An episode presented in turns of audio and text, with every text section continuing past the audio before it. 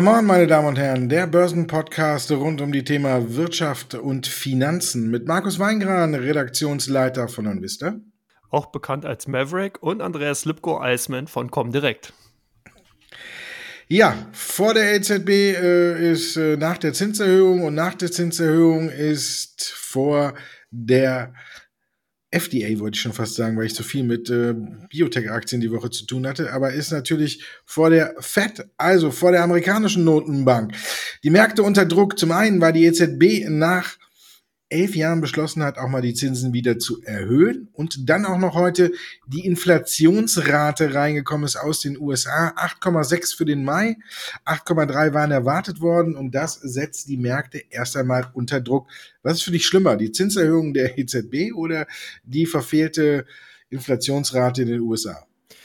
Naja, genau genommen war es ja so, dass eigentlich die, äh, das Wording von der EZB in Richtung Zinstrend ja nichts, da war ja keine große Überraschung. Also 25 Basispunkte jetzt jeweils für Juli und vielleicht auch September sind ja dahingehend schon in den Märkten drin. Ich hätte mir sogar ganz ehrlich gewünscht, wenn die gestern schon 50 Basispunkte angehoben hätten, dann hätten wir nämlich die ganze Sache erstmal vom Tisch gehabt.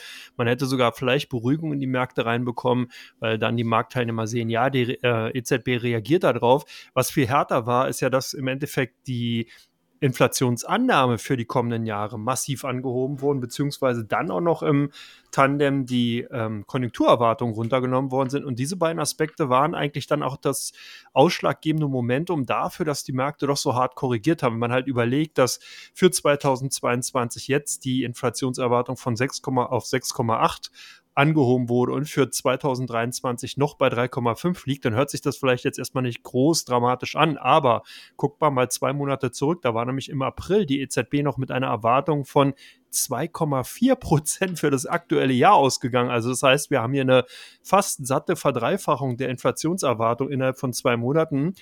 Da kann man mal fragen, eigentlich, was die Volkswirte bei der EZB so den ganzen lieben langen Tag machen. Aber gut, das ist eine andere Frage an dieser Stelle. Aber Zumindest ist mal festzuhalten, dass eigentlich ein Zinsschritt schon längst überfällig gewesen ist von Seiten der EZB und dass man hier dahingehend jetzt natürlich annimmt, dass das nachgeholt wird und deswegen dieser Druck reinkam. Ansonsten hast du natürlich recht, wir hatten heute die US-Verbraucherpreisdaten gesehen, die tatsächlich höher reingekommen sind.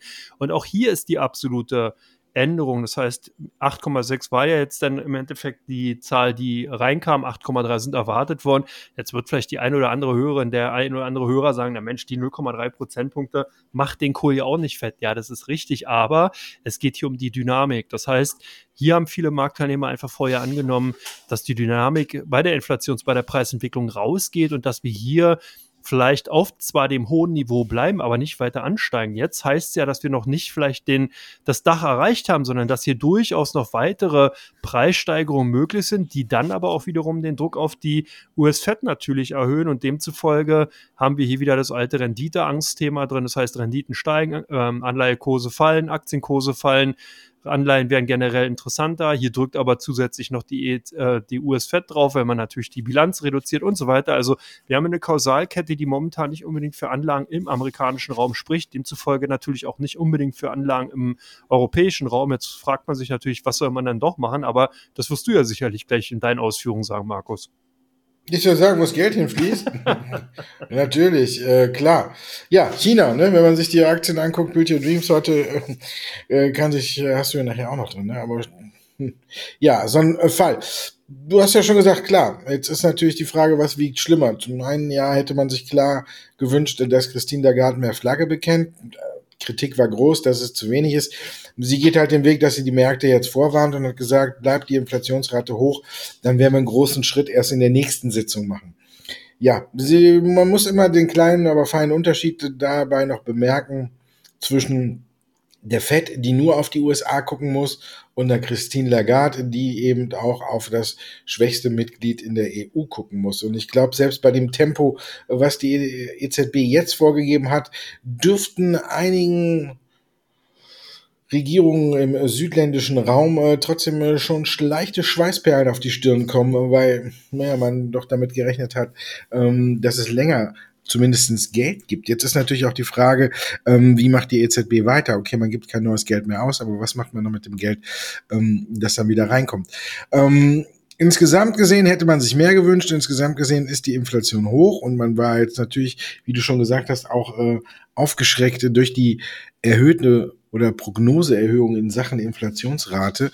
Ich glaube, das hat die Leute gestern mehr geschockt und natürlich dazu dann, dass eben auch die Rendite bei den zehnjährigen Staatsanleihen in Spanien und in Italien äh, in die Höhe geschossen ist. Also von daher muss man jetzt davon ausgehen, äh, dass nicht nur die beiden Länder mehr Geld brauchen, um sich äh, in Zukunft zu refinanzieren, sondern auch noch andere. Also von daher hat Christine Lagarde natürlich einen größeren Spagat äh, zu meistern als Jerome Powell. Aber der muss jetzt natürlich auch gucken, wie er damit umgeht.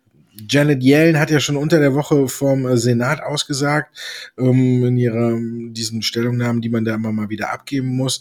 Und da hat sie sich ja quasi auch entschuldigt, dass man eben bei der Inflation das Wort temporär benutzt hat, weil, wie man jetzt sieht, äh, so temporär ist das Ganze gar nicht.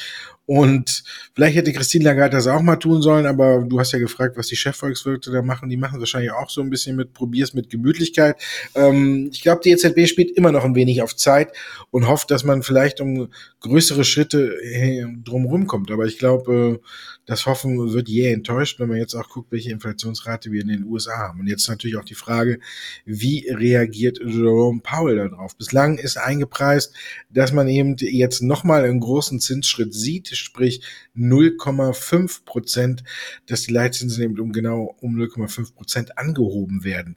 Bei der Inflationsrate, die jetzt reingekommen ist, über den Erwartungen, haben wir zum einen das Problem, was du schon angesprochen hast. Man hatte ja gedacht, äh, man hätte das Peak erreicht, weil wir ja zumindestens ähm, vom März auf April ein Absenken, äh, ein Absinken der Inflationsrate gesehen haben, auch wenn sie immer noch ein bisschen höher war, als die Experten erwartet hatten. Und jetzt sieht man wieder ein Anziehen. Also von daher Klar geht jetzt wieder diese neue Angstspirale los. Die Fed könnte jetzt vielleicht noch schneller reagieren, könnte vielleicht auf der Sitzung kommende Mittwoch um 0,75 Prozent die Leitzinsen anheben, um der Inflation noch mehr entgegenzuwirken. Janet Yellen hatte ja schon angedacht, dass man eventuell Strafzölle gen China fallen lässt, damit man die Inflation bekämpft. Das Thema dürfte wahrscheinlich auch nochmal auf den Tisch kommen. Jedenfalls muss sich jetzt auch die USA was einfallen lassen. Denn wir sehen es, äh, die Nasdaq liegt gerade drei Prozent im Minus. Da ist wieder äh, ordentlich Bewegung drin und wieder ordentlich Angst unterwegs. Glaubst du, dass die Fed jetzt ihren Kurs ändert nach den Inflationsdaten? Naja, zumindest, ich glaube, dass der Trend da erstmal beibehalten wird. Das heißt, dass man hier eigentlich ja schon ein relativ straffes Tempo auch ange angedeutet hatte. Man hatte hier auch so ein bisschen Spielraum in der Kommunikation mit dem Kapitalmarkt, dass man 25 Basispunkte noch ein bisschen Platz hat. Das heißt, man könnte jetzt hier tatsächlich nochmal eine 50 Basispunkt Zinsanhebung mehr vornehmen, als der Markt momentan annimmt. Das würde jetzt keinen großen Beinbruch, zumindest mal direkt für die äh, Finanzmärkte bedeuten.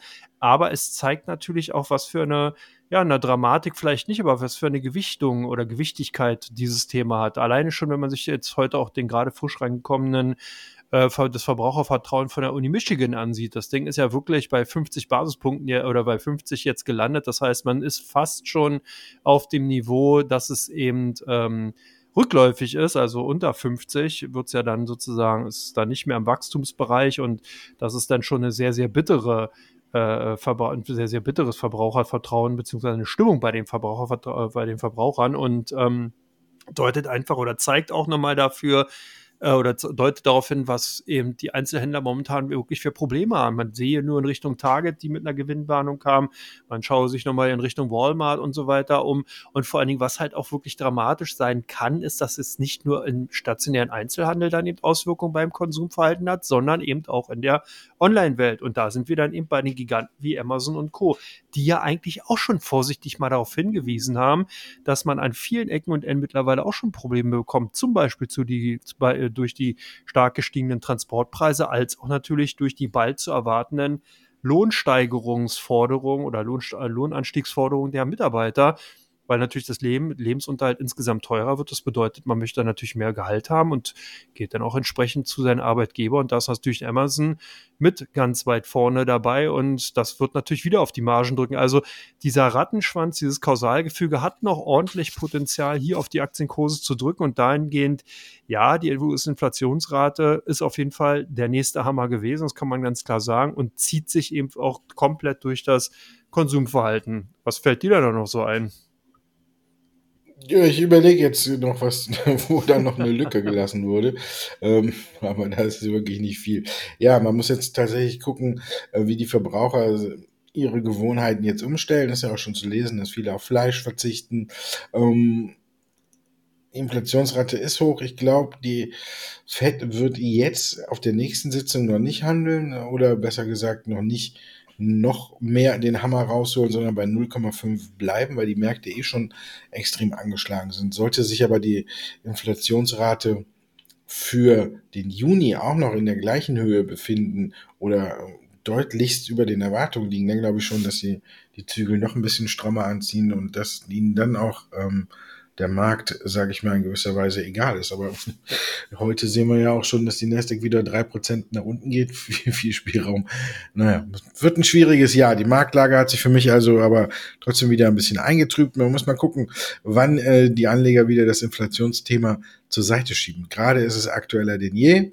Und jetzt müssen wir gucken, wie sich das Ganze einpendelt. Oder siehst du noch irgendwo aktuell zwischen den dunklen Wolken irgendwo die Sonne durchblitzen?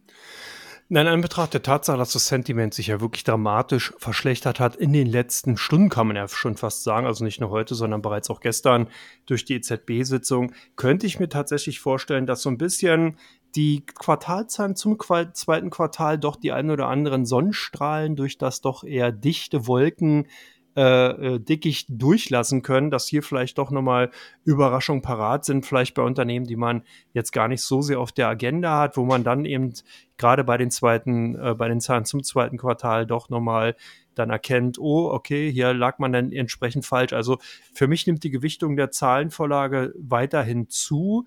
Ansonsten ist es ja eigentlich auch immer so ein bisschen getreu dem alten Sprichwort kaufen, wenn die Kanonen donnern, beziehungsweise wenn alle pessimistisch sind, dann soll man gucken, ob es nicht entsprechende interessante Unternehmen gibt. Und ich glaube, diese Phase kommt so langsam. Also man merkt schon, dass selbst auch der letzte Optimist jetzt wirklich zum Pessimist avanciert, dass auch das Wort, Unwort Bärenmarkt-Rallye, wenn man es so will, in den letzten Tagen wirklich, ich glaube, wenn man das bei Google Trends eingibt, dürfte das ganz, ganz weit vorne liegen. Also man merkt schon, hier ist wirklich ein sehr, sehr weit verbreiteter Pessimismus drin. Der darf vielleicht noch ein bisschen mehr zunehmen, aber insgesamt ja dann auch oft gute Zeichen dafür, dass das dann eben auch schon mal die ersten Ansätze einer potenziellen Bodenbildung eben darstellen. Also von daher, na, ich glaube schon, dass, das Som dass der Sommer dieses Jahr nicht nur wettertechnisch sehr heiß wird, sondern dass auch an den Börsen einiges heiß werden kann. Also von daher, zweite Quartal würde ich jetzt mal sagen, die Zahlen könnten interessant sein. Was siehst du denn da?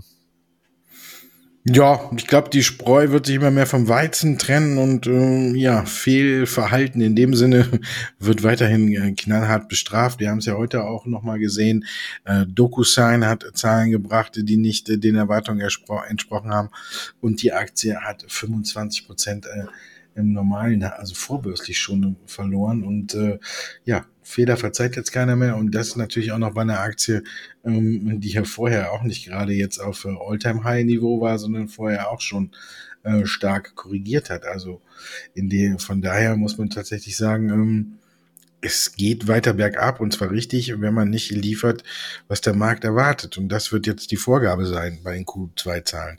Trifft man die Erwartungen, sag ich mal, kommt man mit einem blauen Auge davon und wird vielleicht auch belohnt, aber trifft man die Erwartung nicht, dann äh, gibt es zwei blaue Augen und dann sieht man erstmal ein paar Tage nichts mehr und äh, von daher muss man mal gucken, wie sich das Ganze so weiter durchzieht. Ich glaube, wir werden natürlich positive Überraschungen teilweise sehen, wo man sie vielleicht auch noch nicht eingeplant hat, aber wir werden auch weiterhin zum Beispiel zu der Aktie, die wir gleich kommen, glaube ich, schwierige Zeiten sehen. Von daher ja, es wird ein heißer Sommer und der wird verdammt heiß, glaube ich.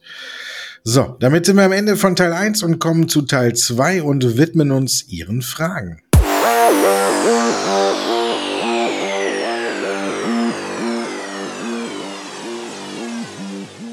Der zweite Abschnitt von Come On. Sie haben uns Fragen geschickt, wir haben welche ausgesucht und die werden wir jetzt beantworten. Die erste ist Amazon. Ist die Euphorie des Aktiensplits schon wieder verflogen? Ja, das kann man so sehen. Ich habe ja im ersten Teil schon ein bisschen ausgeholt. Hier haben wir natürlich klassischen Einzelhändler, also dadurch zumindest mal bekannt geworden, natürlich auch im weitesten Sinne Technologiekonzern durch Amazon Web Services, Cloud Computing und so weiter, was man eben alles betreibt. Aber man hat eben auch noch diesen Riesenbatzen eben des Onlinehandels, eben an der Backe. Der hat in den letzten Jahrzehnten schon keine Kohle abgeworfen, wird es demzufolge auch in den kommenden Jahren nur schwer machen und tendenziell eher zum größeren Klotz an Beinen werden, weil wenn man nämlich hier jetzt eben die Lohnkosten betrachtet, die steigen werden, wenn man eben auch die Transportkosten betrachtet, die durch die Energieträgerpreise eben zusätzlich steigen, dann sieht man, dass Amazon tatsächlich an die, auf dieser Seite her doch Probleme bekommen kann. Noch sind es die stationären Retail-Händler, die äh, jetzt waren, aber ich sehe wirklich hier auf der Online- oder in der Online-Welt, auf der Online-Seite auch graue Wolken am Horizont aufziehen und denke mal, dass nicht nur Amazon da der einzige Kandidat ist, der eventuell eine Warnung ausgeben könnte, sondern auch noch andere Kandidaten, zum Beispiel aus Deutschland oder Europa entsprechend mit in Sippenhaft genommen werden könnten. Also insgesamt ja, die Euphorie ist verflogen. Der Aktiensplit ist ja auch nur obligatorisch. Man hat ja hier eigentlich nur das Kursniveau vergünstigt. Man hat mehr Aktien dann reinbekommen als Aktionär. Und sowas ist auch schon bereits nach der Dotcom-Blase bei vielen Unternehmen nach hinten losgegangen, weil nämlich jetzt die Möglichkeit besteht, wenn man vorher nur eine Aktie hatte, konnte man ja Bruchstückaktien nicht verkaufen auch wenn man es gerne gewollt hätte, weil vielleicht die Gewichtung im Depot zu groß ist. Wenn man jetzt aber 20 Aktien anstatt einer Amazon-Aktie hat, dann kann man doch schon mal die eine oder andere Position entsprechend neu justieren, Gewinne mitnehmen, wenn man sie dann noch hat und einfach Aktien verkaufen. Und das kann natürlich in solchen Phasen nochmal zusätzlich auf den Kurs drücken und das sollte man halt entsprechend auch berücksichtigen. Also ja, Euphorie ist aus meiner Sicht zumindest mal verflogen und auch erstmal kein Grund für äh, eine neue Euphoriewelle vorhanden. Intel, kommt da deiner Meinung nach bald eine Gewinnwarnung, Markus? Hm, ja, kann gut möglich sein. Meiner Meinung nach ist es aber, ähm, sind die Aussagen halt eben von ähm, CEO David Zinsner, der auf einer Investorenkonferenz bei der Bank of America ähm, drei Pro Probleme gesehen hat. Das sind jetzt Probleme, die äh, eigentlich äh, jeder hat, nämlich äh, vielleicht bei Intel ist ein Problem halt der Mangel an Komponenten, weshalb die OEM-Kunden nicht ausreichend Geräte fertigen konnten, ist vielleicht ein bisschen spezifischer. Die anderen beiden sind aber klar, trifft fast alle. Ähm, dass die Händler aufgrund von äh, Rezessionssorgen ihre Lagerbestände ein wenig aufräumen. Ähm, das trifft alle. Und der Corona-Lockdown in Shanghai, der sich länger hingezogen hat als erwartet, ähm, trifft auch viele. Nur hat er gesagt, ähm, ich denke in allen drei Fällen, das ist jetzt auch ein Zitat, also nochmal, ich zitiere, ich denke in allen drei Fällen sind die Umstände zum jetzigen Zeitpunkt viel schlechter, als wir zu Beginn des Quartals erwartet hatten. Das hat natürlich auch Auswirkungen auf unser Geschäft. Hm ja, es war keine explizite Gewinnwarnung, die er da rausgegeben hat, aber wenn man hier zwischen den Zeilen liest, ist es so etwas wie eine Vorbereitung, dass sie doch kommen könnte, wenn sich die Umstände nicht schnell verbessern. Also, wenn ich jetzt auf die Inflationsrate gucke, wenn ich sehe, dass in Shanghai wieder neue Lockdowns erlassen worden sind, weil neue Corona-Fälle äh, aufgetreten sind, ja, dann muss man sagen, ähm, liegt die Gewinnwarnung im Bereich des Möglichen und sogar im Bereich des sehr Möglichen. Also von daher, ja, könnte durchaus sein. Jedenfalls die Vorwarnung ist ausgesprochen, die Vorstufe. Um, gucken, ob der Rest auch noch kommt. Aber da ich zurzeit nicht sehe, dass sich die drei Punkte, die er angesprochen hat, irgendwie schnell und auch äh, deutlich verbessern, glaube ich schon, dass da vielleicht bald was kommen könnte. Novavax ist die mögliche Notfallzulassung in den USA noch ein Kaufargument? Nee, auch hier glaube ich, ähnlich wie Valneva und was wir da nicht alle schon für Unternehmen hatten, die als Spät- oder Nachzügler zu den äh, Modernas und Biotechs dieser Welt ähm, aufgezogen sind, glaube ich mittlerweile, dass hier einfach schon der Drops gelutscht ist, größtenteils. Man muss auch sehen, dass diese ganze Geschichte eben äh, rund um die Zulassung oder die potenzielle Zulassung von dem ähm, Impfstoff Novavaxid, nee, Novaxovid, so heißen die, genau, Novaxovid, äh, ja auch relativ holp holp äh, holperig verlief. Noch hatte man in der Vorwoche äh, darauf hingewiesen, dass es einige Herzmuskelentzündungen gegeben hat, die Anlass zur Sorge geben würden bei einer Versuchsgruppe, die mit dem entsprechenden Impfstoff behandelt worden ist. Dann hatte man in der letzten Woche gesagt, ja, man gibt die Notfallzulassung. Dann hat man gesagt, nee, man muss nochmal eine Überprüfung bei dem Unternehmen vornehmen bezüglich der Herstellung beziehungsweise geänderten Herstellungsweise. Also da gab es dann sowieso schon mal ein und andere Ruckeleien. Wenn man sich den Kurschart ansieht, dann ist es auch nicht nur meine Meinung, sondern der Kapitalmarkt beziehungsweise die Marktteilnehmer haben genau diese Meinung ja auch schon eingepreist. Die Höchstkurse schon lange, lange vorbei. Derzeit dümpeln die Kurse wirklich eigentlich eher auf dem aktuellen Kursniveau schon seit Wochen umher, weil wie gesagt, das Thema ist durch. Also von daher gut, wenn jetzt im Herbst eventuell neue Covid-Welle kommen sollte, was hoffentlich nicht der Fall ist, dann könnte dieses Thema wieder hochgekocht werden. Dann kann es sein, dass eventuell wieder die Impfstoffkandidaten wiederentdeckt werden. Aber ansonsten denke ich mal, ist hier wirklich der Kuchen verteilt und ob sich dann eben mehr Menschen tatsächlich von dem Impfstoff von Novavax impfen lassen oder nicht, das muss in Frage gestellt werden. Also derzeit für mich ist das ganze Impfstoffthema sowieso eigentlich erstmal aus und per se vorbei. ITM Power, Zahlen enttäuschen, ist damit die Aktie äh, auch vorbei und nicht mehr interessant, Markus? Ich glaube auf lange Sicht schon. Man muss jetzt, glaube glaub ich, aktuell bei den ganzen Wasserstoffwerten ja die Zähne zusammenbeißen oder mit den Zähnen knirschen und das Ganze aushalten. Nach den Zahlen ging es 14 Prozent nach unten. Wir sehen im Grunde genommen das übliche Bild was aber jetzt bei fast allen auch so ist.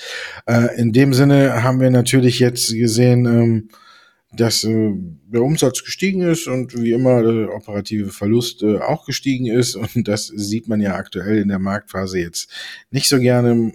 Wir wissen, mit den ganzen Zinserhöhungen wird es schwieriger, äh, frisches Kapital zu bekommen. Und deswegen wird natürlich auch bei äh, Werten, die nicht profitabel arbeiten oder bei Unternehmen, die nicht profitabel arbeiten, genauer hingeschaut. Also von daher muss man tatsächlich sagen, mh, ist es nicht gut, was ITM Power da geliefert hat, aber mit Linde im Hintergrund und wenn man sich anguckt, die Auftragsbücher sind auch auf Rekordniveau, was man auch nicht vergessen darf, dann lässt das zumindestens für die Zukunft hoffen. Aber man muss davon äh, Abstand nehmen, dass nochmal so schnell ein Hype aufkommt, wie wir ihn äh, 2020 bis fast äh, 2021 rein gesehen haben, wo Wasserstoffaktien quasi keinen Halt mehr kannten, wo die Politik äh, keine Gelegenheit ausgelassen hat zu sagen, ähm, dass Wasser Wasserstoff für eine emissionsfreie Zukunft das Nonplusultra ist und hier wir wirklich einen riesigen Hype erlebt haben. Der ist vorbei. Der hat zu einer sehr hohen Überbewertung bei vielen Titeln geführt. Die haben alle danach stark korrigiert, teilweise 80 Prozent an Wert verloren.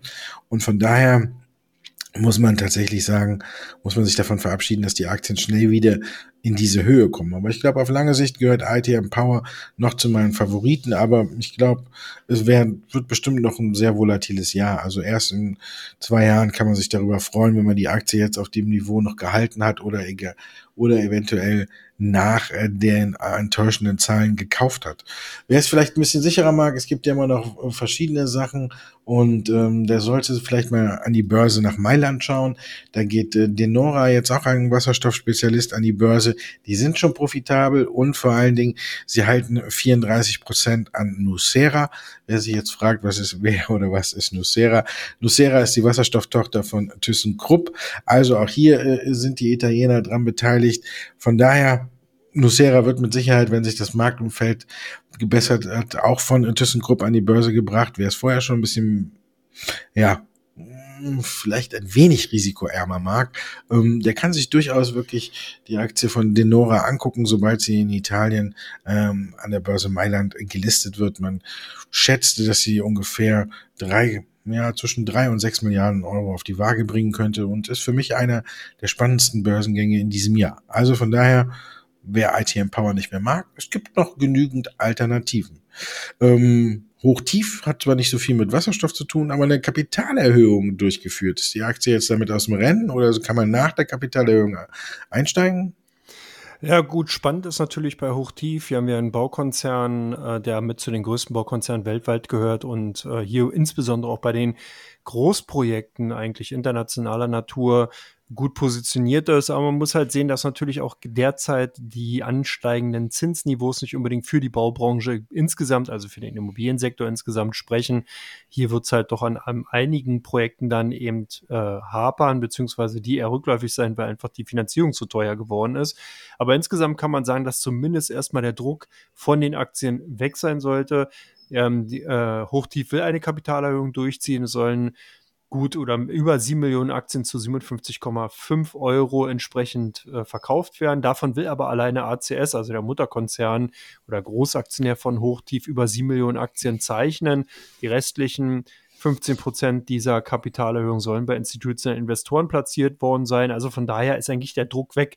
Was der Markt heute gemacht hat, ist eine klassische Arbitrage, aber ich glaube auch, dass hier gar nicht so viel Material rauskommen wird, weil wie gesagt, hier der Mutterkonzern 85 Prozent der Kapitalerhöhung zeichnet, der Rest eben bei institutionellen Anlegern platziert wird. Also da glaube ich nicht, dass sich der Free Flow da tatsächlich groß verändern wird. Ein bisschen Schaden natürlich für die kleinen Aktionäre, die in dieser Form dann nicht mitzeichnen konnten. Die müssen tatsächlich dann ihren Aktienbestand anpassen an dem freien Markt. Das heißt natürlich über den Free Flow an den Aktienbörsen, wenn man es denn will. Insgesamt bin ich halt für die ähm, äh, für die Baubranche momentan etwas vorsichtiger, Immobilienaktien generell auch etwas zurückhaltender. Aber was Hochtief mit dem Geld anstellt, ist eigentlich ganz interessant. Man will hier ja den Kauf von Chimich, dem australischen äh, Baukonzern, entsprechend äh, finanzieren und will damit eigentlich die Bilanz aufhübschen. Und das ist gerade in Zeiten von steigenden Zinsen sehr, sehr wichtig, weil damit natürlich die Bonität steigt. Das heißt, man muss dann am Kapitalmarkt insgesamt nicht so hohe Zinsen bezahlen, wenn man zum Beispiel mal Fremdkapital in Form von Anleiheemissionen oder sowas aufgeben will. Und das ist eigentlich eine ganz, ganz interessante Strategie. Die hat man vorher auch schon bei Shell und anderen Konzernen gesehen, die dann Geld genutzt haben aus Kapitalerhöhung, um eben entsprechend die Bilanz aufzupolieren, um sich dann am Kapitalmarkt besser finanzieren zu können. Also das ist auch ein interessanter Aspekt, der wirkt nicht sofort in der Erst, im Erstrundeneffekt, sondern der kommt dann erst so später in Zweit- und Drittrundeneffekten raus und zieht oder zielt dann im Endeffekt eher so auf Laufzeiten so fünf bis zehn Jahre ab. Also kurzfristig denke ich nicht interessant, mittel- bis langfristig die Aktien dann wieder interessant. Und wir kommen auch zur dritten Runde heute von unserem Podcast, Teil 3.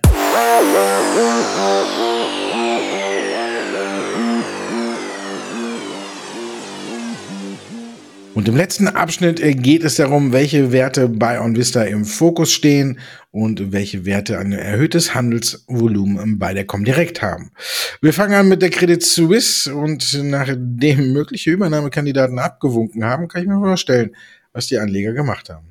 Ja, Netto-Verkauf, da hast du vollkommen recht. Witzig war ja Credit Suisse mit einer Gewinnwarnung. Gut, die war jetzt nicht witzig, aber dahingehend dann auch schon mit in die Top 10 reinkatapultiert. Dann gab es die Übernahmespekulation am gleichen Nachmittag. Die Aktien quasi plus minus null aus den Handel gegangen. Am nächsten Tag gab es dann das Dementi von unter anderem State Street, die gesagt haben, nein, wir haben überhaupt kein Interesse an Credit Suisse. Daraufhin sind die Aktien wieder an den Börsenkeller geschickt worden. Also man kann so ein bisschen sagen, vielleicht hin und her macht Taschen leer. Auf jeden Fall unsere Kunden waren dahingehend, wenn man es netto betrachtet, tatsächlich eher auf der Verkaufsseite unterwegs. Und bei Bayer tut sich ja einiges und da werden die Leute sicherlich auch geguckt haben, was sich da eigentlich so tut. Ja, genau. Und äh, unterm Strich hat sich nicht so viel getan, außer dass Bayer, ähm, ja gut, ein Urteil gewonnen hat. Also, ja gut, Bayer steht bei uns fast äh, täglich im Fokus, weil es ja auch die, äh, wenn man auf den DAX guckt, ist die beste Aktie ist seit Jahresanfang. Jetzt gab es ein neues Urteil in den USA zum Thema Glyphosat und hier hat die Jury Bayer freigesprochen und hat gesagt, dass Glyphosat nicht für die Krebserkrankung des Klägers verantwortlich war Bayer hat das Urteil für gut befunden und natürlich auch dem Kläger ähm, Genesungswünsche übersandt. Damit steht es jetzt unterm Strich 3 zu 3. Also wir sind beim Unentschieden. Dreimal hat Bayer die Oberhand vor Gericht behalten, dreimal hat Bayer verloren. Heute natürlich aufgrund der allgemeinen Marktlage wurde das nicht gefeiert. Äh, normalerweise ist es ein, eine Nachricht, die die Aktie etwas antreibt und wenn man dann mal wieder verliert, ist es eine Nachricht, die die Aktie fallen lässt. Aber wir wissen ganz genau, äh, bevor das Supreme Court, also die höchste Instanz in den USA, sich des Falles nicht angenommen hat, was mit äh, Glyphosat passieren soll oder ob es für Krebserkrankungen verantwortlich ist, wird das Thema auch so schnell nicht vom Tisch kommen. Und hier hatten wir ja Anfang Mai erst die Empfehlung der US-Regierung, dass das Supreme Court in diesem Fall Fall nicht annehmen soll. Das heißt, äh, Bayer müsste sich weiter von Klage zu Klage hangeln oder einen ganz großen Vergleich anstreben. Dafür hat man schon Geld zurückgelegt. Das würde jetzt nicht finanziell die Riesenbelastung sein, aber das Thema ist noch nicht aus der Welt. Das Thema wird auch nicht so schnell aus der Welt kommen wahrscheinlich. Und deswegen wird Bayer bei uns in den Top 100 immer ein Dauerbrenner sein, der sich mindestens äh, unter die Top 10 mischt. Also von daher es wird immer viel nachgeguckt. Alibaba, es wird endlich wieder gekauft, oder?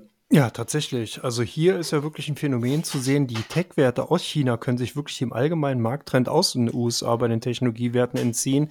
Alibaba und jetzt auch gesehen Pinduoduo, die beiden Werte wirklich äh, massiv im Plus, also was heißt massiv, aber wenn man sich die allgemeine Marktstimmung mal ansieht, auch im Plus. Und Alibaba tatsächlich dann auch so ein, wie soll man sagen, Renaissance-Trade bei unseren Kunden, die dann ihre Bestände teilweise jetzt ausgebaut haben, beziehungsweise auch neu aufgebaut haben, in der Hoffnung, dass diese Rallye weitergeht. Also von daher Alibaba bei den ausländischen Aktien tatsächlich netto Käufer unterwegs. Und die Nano One Story geht bei euch weiter.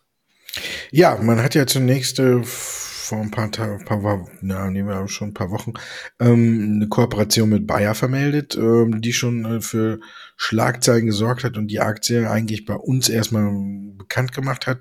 Könnte ja fast meinen, oder sagen, ist ja erstmal ein Penny Stock, der sich entwickeln muss. Jetzt hat man noch nachgezogen und hat noch ähm, Rio Tinto als neuen Kunden oder besser gesagt als neuen Kooperationspartner gewonnen und was diese Kooperationen immer äh, mit einhergehen oder was dabei immer mit einhergeht, ist, dass sich die Konzerne auch an Nano One beteiligen. Und somit hat sich auch Rio Tinto äh, mit 10 Millionen US-Dollar bei Nano One eingekauft nach BASF, also jetzt der zweite, sage ich mal, Riesenplayer und der sich auch bei Nano One einkauft. Also von daher muss man sagen, die können ja alle nicht so falsch liegen. Ne?